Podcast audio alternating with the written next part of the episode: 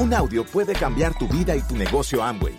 Escucha a los líderes que nos comparten historias de éxito, motivación, enseñanzas y mucho más. Bienvenidos a Audios INA.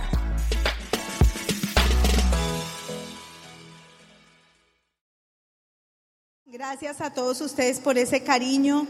Yo le decía a alguien, estoy tan emocionada, yo realmente no sé ni a qué me trajeron.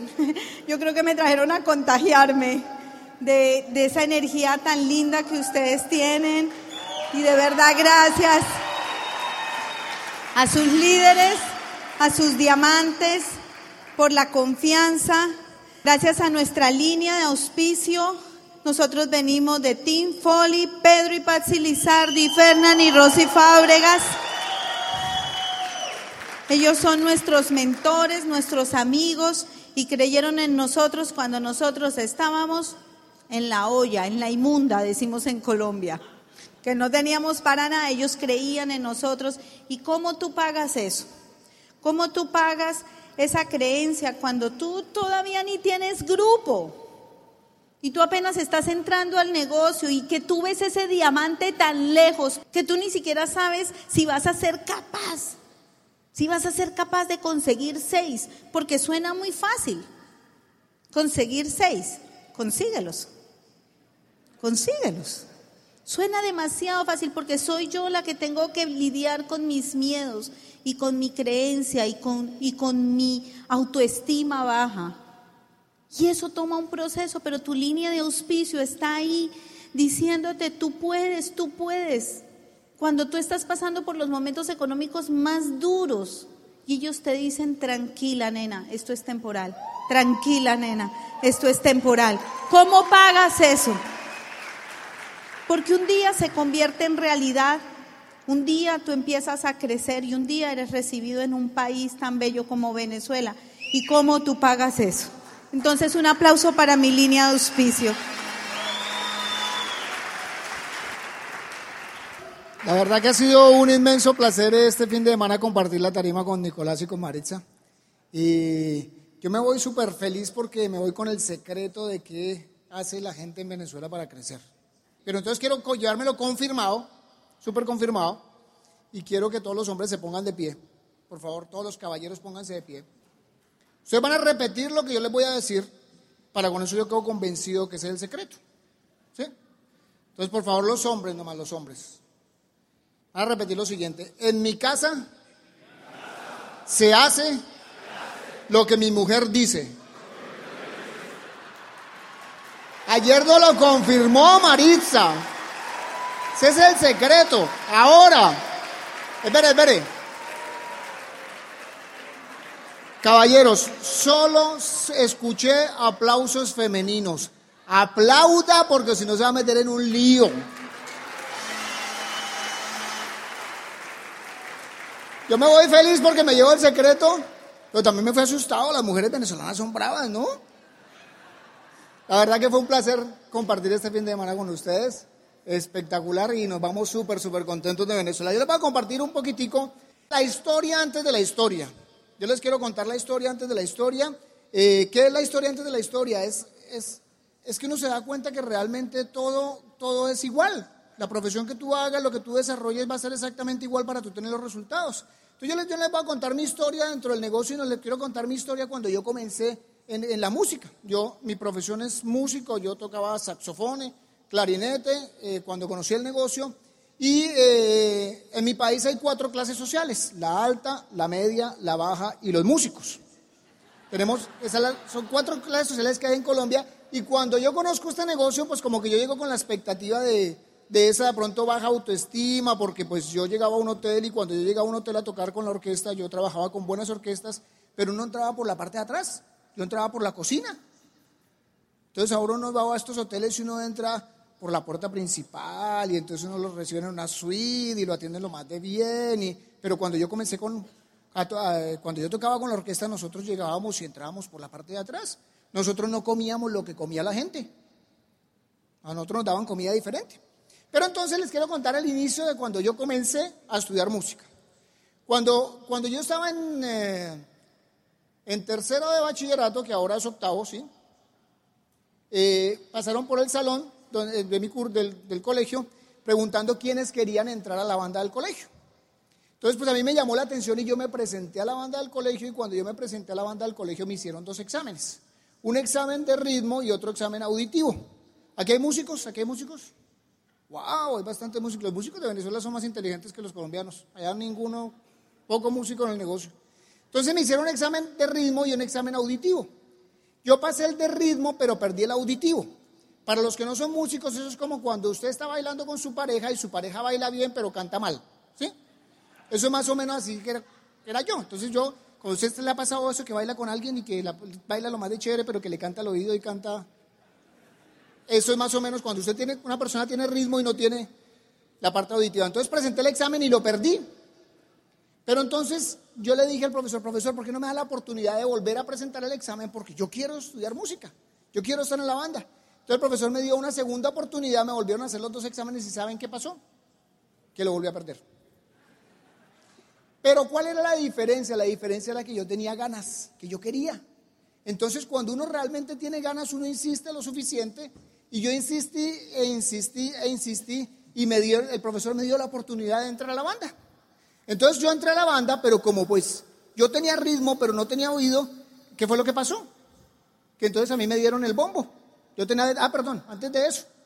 No existe una manera fácil, no importa cuántos talentos, cuántos talentos tengas, tu talento te va a fallar si no lo desarrollas, si no estudias, si no trabajas duro, si no te dedicas a ser mejor cada día. Entonces yo cuando entro a la banda en eso, y entonces me como no tenía oído para hacerme músico, entonces lo que hicieron en la banda fue que me dieron el bombo. Entonces me dieron el bombo. ¿Y qué pasa cuando uno le dan el bombo? El bombo es el instrumento que nadie quiere tocar, porque ese es el encarte de la banda.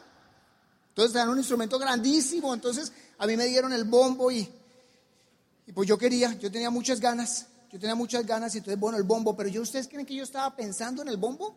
Yo no estaba pensando en el bombo, yo veía a los que tocaban el clarinete y los que tocaban el saxofón y yo decía, yo quiero tocar clarinete yo quiero tocar saxofón, pero me dieron el bombo.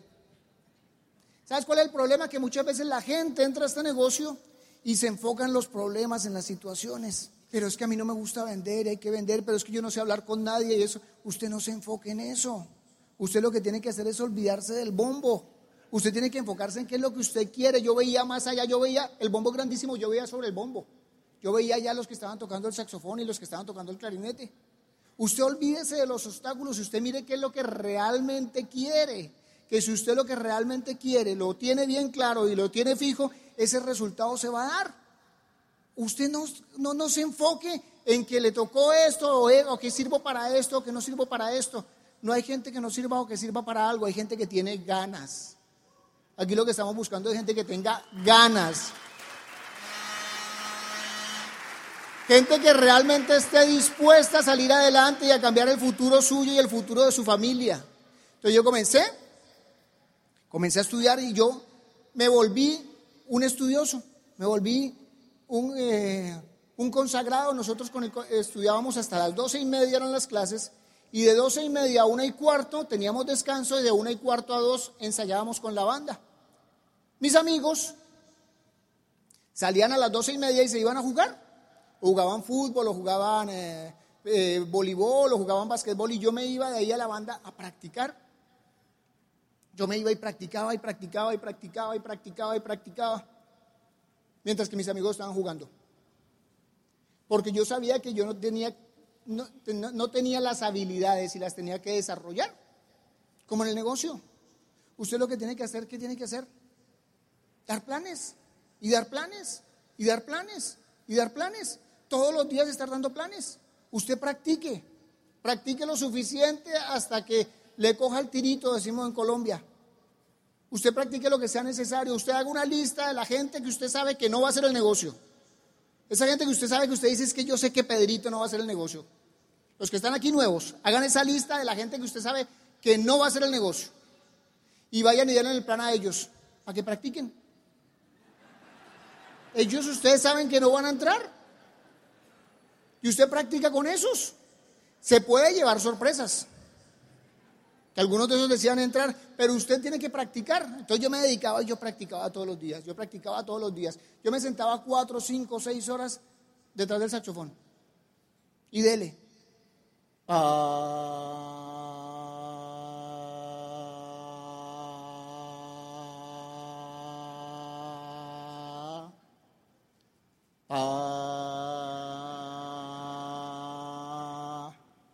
los días, cuatro o cinco horas. Y aquí es lo mismo. Usted tiene que salir todos los días a la calle.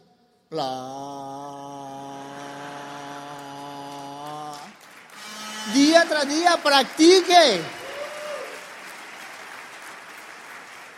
La música es repetición, usted vas a tener que repetir y tú escuchas a alguien cuando está estudiando música y tú no vas a entender qué es lo que está haciendo, así como la gente no te entiende cuando tú sales a dar planes todos los días.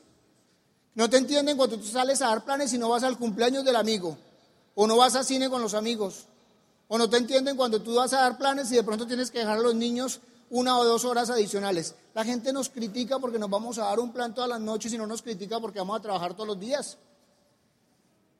Mi hermana a veces me decía, pero es el cumpleaños de mi mamá, ¿por qué no viene a las 7 de la noche? Yo, no puedo a las 7, yo puedo a las 9 de la noche. Ella me decía, pero es el cumpleaños de mi mamá. Yo le decía, perfecto, ¿por qué no lo hacemos a las 10 de la mañana? Y ella me decía, porque yo tengo que trabajar, ya, yo tengo que trabajar a las 7. ¿Cuál es la diferencia?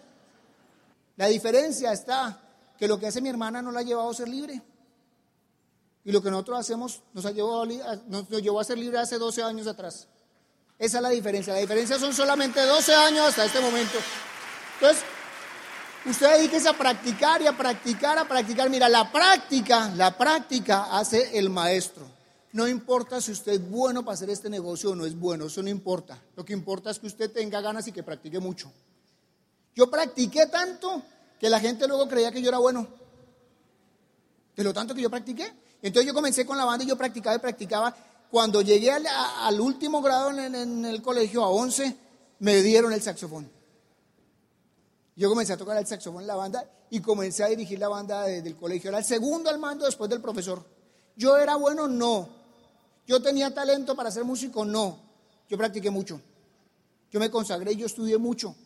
Por eso es que uno tiene que estudiar, es volverse un buen estudiante en este negocio. Cuando yo conocí el negocio, le dije a mi hermano qué tengo que hacer. Mi hermano acababa de dar una charla a 10 personas y mi hermano me dijo lo mismo que yo acabé de hacer. Yo le, él me dijo, yo le dije que lo que tú acabaste de hacer, hablar delante de gente, y me dijo, sí, yo le dije, eso no va a pasar, nunca. Que yo me tenga que parar delante de 10 personas a hablar, eso no va a pasar. Y mira.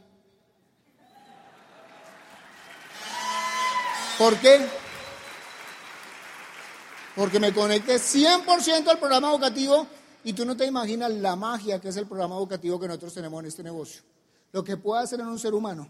Yo soy súper tímido, si yo me siento contigo y tú no me hablas, ten la plena seguridad que nos vamos a quedar callados los dos. Ahora, si yo me siento contigo y tú me preguntas del negocio, yo puedo hablar una hora. Pero de resto, soy tímido, pero eso, esa barrera la ha roto el programa educativo. Entonces yo comencé y cuando, cuando, cuando acabé el bachillerato, ya tenía amigos míos que trabajaban en una orquesta. Entonces un amigo me, me conectó para que yo comenzara a trabajar en una orquesta. Y voy y le digo a mi papá, a finales de año, en noviembre, me contrataron para trabajar con una orquesta.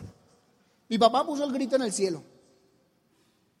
Como mucha gente que a los que están aquí nuevos les van a poner mañana el grito en el cielo cuando usted diga que va a hacer este negocio en serio. La gente va a decir, pero ¿qué le pasa a usted tan inteligente que se ve y se va a poner a vender jabones? Porque eso es lo que ve la gente. Mi papá veía que de pronto yo iba a terminar en trago, iba a terminar en vicio o ese tipo de cosas pero mi papá no veía lo que yo estaba viendo. Tú vas a salir de esta convención y la gente no vio lo que tú viste aquí. Ten presente eso, no te dejes llevar por la opinión de otro. Yo sabía que mi papá me quería, mi papá me adoraba, pero mi papá no estaba viendo lo que yo veía. Entonces le digo a mi papá que yo tengo que trabajar el 31 de diciembre. Yo tengo una fiesta con la orquesta. Mi papá se paró de cabeza pero entendió que era algo que yo quería hacer. ¿Saben por qué? Porque yo quería, porque yo tenía ganas, porque yo estaba apasionado, porque yo estaba decidido y tenía una determinación para hacer lo que yo quería. Y comencé a trabajar. Pero lo interesante de todo esto fue que me conseguí un buen mentor, unos buenos mentores en el camino. Me conseguí profesores que me enseñaron a hacer este negocio bien y que me respaldaban. Conseguí gente que me enseñaba a hacer mi profesión como músico bien. Yo me acuerdo mucho, esto no se me va a olvidar nunca en la vida. Me acuerdo un día que estábamos eh, tocando en una fiesta y salimos de la fiesta y algunos de la orquesta consumían droga. Yo nunca consumí ni lo vuelvo a hacer, pero algunos consumían. Algunos consumían droga y llega, llega uno de ellos, me ofrece, yo iba en el carro con mi mentor, con mi profesor de saxofón. Y uno de ellos me ofreció droga y se paró mi profesor y le dijo, con el pelado no se meta. Hace 20 años atrás a mí me hicieron lo mismo, pero él tiene quien lo defienda. Eso es lo que hace tu equipo de apoyo contigo. Te va a estar defendiendo. Hace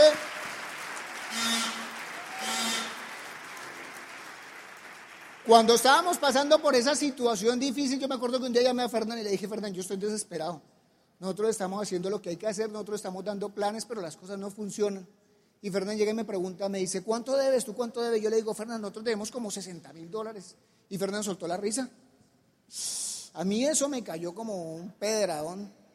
Porque uno bien preocupado y él se ríe que porque uno debe 60 mil dólares, no, pues qué dicha. Entonces llega y me dice, cuando tú seas esmeralda te va a hacer reír de los 60 mil dólares. Eso para mí fue como, como una melodía. Lo que yo escuché, yo de ahí para adelante yo no pensaba en lo que yo debía, yo no pensaba si podía pagar el agua o podía pagar la luz, yo pensaba en que yo iba a calificar Esmeralda. Me dio fe. Una vez estábamos en una convención, otro éramos Rubí, estábamos en una convención en Bogotá. La primera vez que Pedro Lizardi iba a Colombia, y Pedro Lizardi venía así de frente, yo iba, bueno, íbamos uno al otro de frente, Pedro Lizardi se me viene, me coge la cara, me mira los ojos y me dice, tú te vas a hacer diamante. Yo no necesito que, que mi, que mi obla y me dé un plan, yo necesito que mi equipo crea en mí. Y ustedes aquí tienen gente que creen en ustedes, gente que está poniendo trabajo y que cada vez que te mira a los ojos, y te dice que tú lo puedes lograr, te lo está diciendo de corazón. Te lo está, yo, no, yo no me imagino a Tim Foley haciendo una clínica de belleza en, el grupo, mi grupo. Y no necesito que lo hagan, necesito que ellos crean en mí. Entonces, esos mentores hicieron en mi, en, mi, en mi profesión, me dieron la oportunidad de hacerme bueno, de hacerme profesional. En el negocio me dieron la oportunidad de que yo creyera en mí, de hacerme bueno yo, yo internamente, hacerme bueno a sí mismo. Asociate con gente emprendedora. Yo me rodeé de buenos músicos. Yo no, mira, la verdad, le voy a contar aquí un secreto. Aquí entre nos, no le cuento a nadie. Yo no era buen músico, pero yo andaba con buenos. ¿Y saben qué? El que anda ante la miel, algo se le enreda. Entonces yo andaba con buenos músicos, ahí me contrataban en buenas orquestas y yo tenía buen trabajo. Yo ganaba buen dinero. Tocaba con buenas orquestas.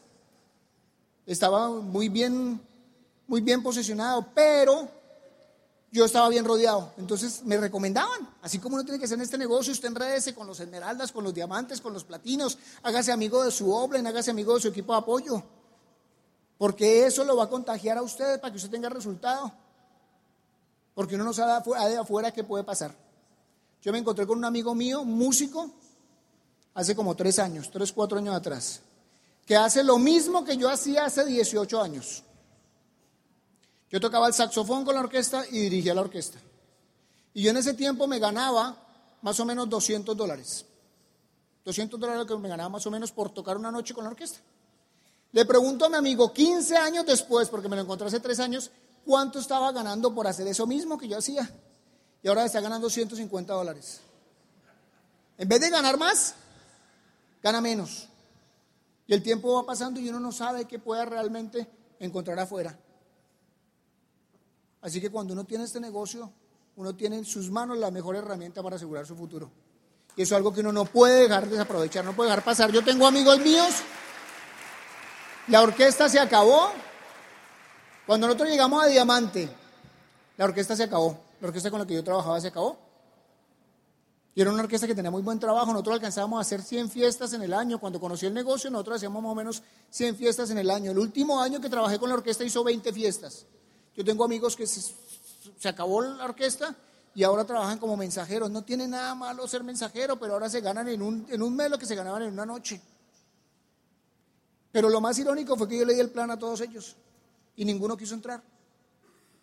Y ahora ellos ven porque van a pasar tres cosas en la etapa del negocio. La gente, cuando tú arrancas el negocio, muchos no van a querer entrar contigo. Y van a decir, cuando tú llegues, yo entro. ¿Sí? Entonces van a entrar a una etapa de que no te creen y se burlan de ti. Tú arrancas a hacer esto en serio Y luego la gente como que, va, como que te va a coger como fastidio. Ah, pero es que ahora usted no tiene tiempo para la familia, usted no sé qué, usted no tiene tiempo para los amigos. Y la tercera etapa es que la gente va a decir es que tú sí servías para eso, yo no sirvo para eso. La gente que no entra contigo, esas son tres etapas por las que van a pasar. Yo lo lamento mucho por todos ellos, porque ellos tenían un potencial grandísimo para hacer el negocio, pero no lo hicieron. Ahora, lamentaría mucho más que tú, después de ver un evento como estos, no tomes este negocio en serio. Tómalo en serio.